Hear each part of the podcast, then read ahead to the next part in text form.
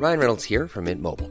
With the price of just about everything going up during inflation, we thought we'd bring our prices down. So to help us, we brought in a reverse auctioneer, which is apparently a thing. Mint Mobile unlimited premium wireless. Ready to get 30, 30, bit to get 30, bit to get 20, 20, 20, bit to get 20, 20, bit to get 15, 15, 15, 15 just 15 bucks a month. So, Give it a try at mintmobile.com slash switch. $45 upfront for three months plus taxes and fees. Promo for new customers for limited time. Unlimited more than 40 gigabytes per month. Slows. Full terms at mintmobile.com.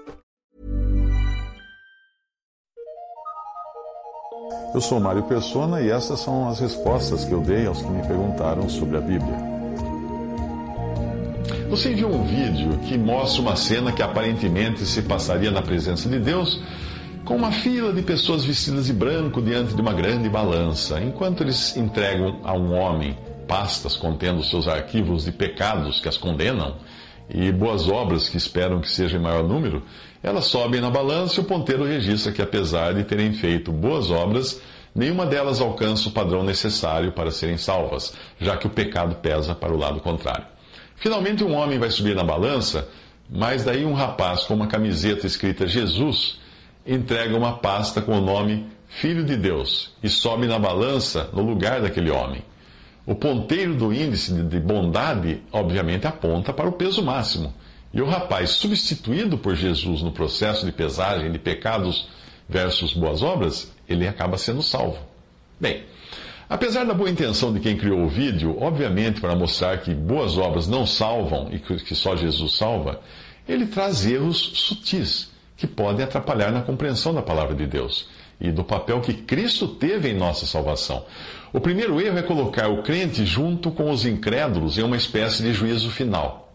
Esta é a crença genérica que foi introduzida principalmente pelo catolicismo romano e adotada também por segmentos do protestantismo, de que os crentes chegariam ao juízo final. Mas o vídeo atropela a verdade de que o crente não entrará em juízo, pois passou da morte para a vida no momento em que crê em Jesus.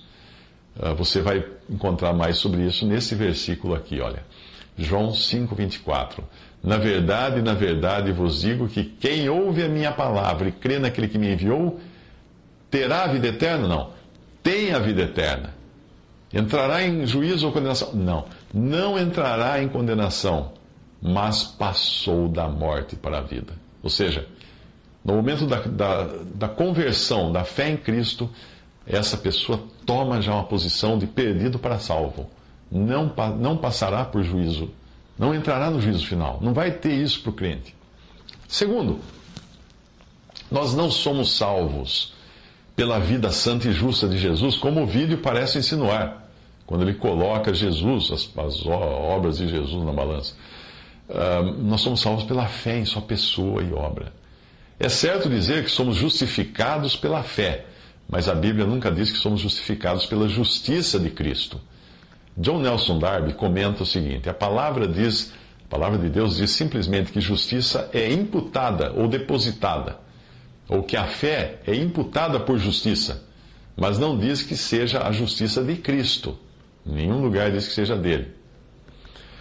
Uh, apesar de eu já ter pregado isso também, mesma coisa que, eu, que eu, algumas coisas daquele vídeo, né? uh, algumas vezes no passado, hoje eu entendo que o pensamento protestante e católico a respeito da salvação baseada nas, nas justiças de Cristo não tem fundamento.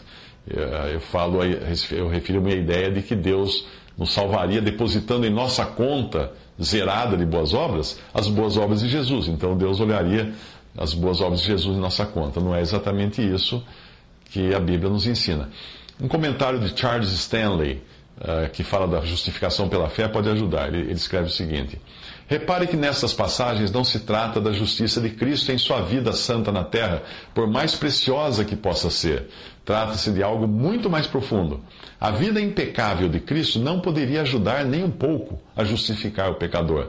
Deixe-me ilustrar isto. Um criminoso está sob sentença de morte. Ele comparece perante o juiz, o juiz deseja livrar o prisioneiro pois apesar de sua vida criminosa, o juiz o ama. Ora, como poderia o juiz livrar o prisioneiro e ao mesmo tempo, e mesmo assim, manter a dignidade do seu cargo e cumprir a lei que exige que ele seja morto? Essa é a questão. Então alguém se apresenta e diz: Eu sou perfeitamente inocente, nunca cometi um crime sequer contra as leis do meu país, e agora, meritíssimo juiz, desejo que Vossa Excelência eh, impute a minha justiça em favor desse pobre homem, isto é, o reconheça justo baseado na minha justiça. O juiz retruca então: O contraste com a sua justiça só torna os pecados deste homem ainda piores. A lei exige que ele seja morto. Então o outro homem se apresenta, um outro homem, outra pessoa, se apresenta dizendo: Eu também sou um criminoso, como prisioneiro ali, e quero oferecer a minha vida no lugar da dele. Acaso com a minha condenação, Vossa Excelência não continuaria sendo reconhecido como justo e agindo de acordo com a lei ao perdoar o prisioneiro e salvar sua vida? O juiz então ordena: oficial, prenda este homem, pois ele também é culpado e a lei exige que seja condenado à morte.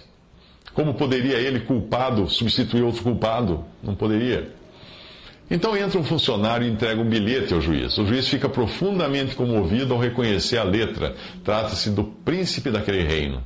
Ele abre o bilhete e lê, e voltando-se para os presentes, diz: Senhores do júri, essa é a mensagem mais maravilhosa que já recebi.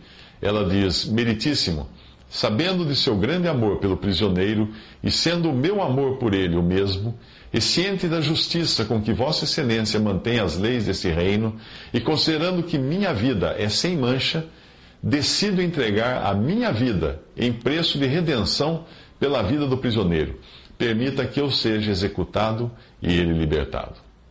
O juiz então se senta e o representante do júri se manifesta.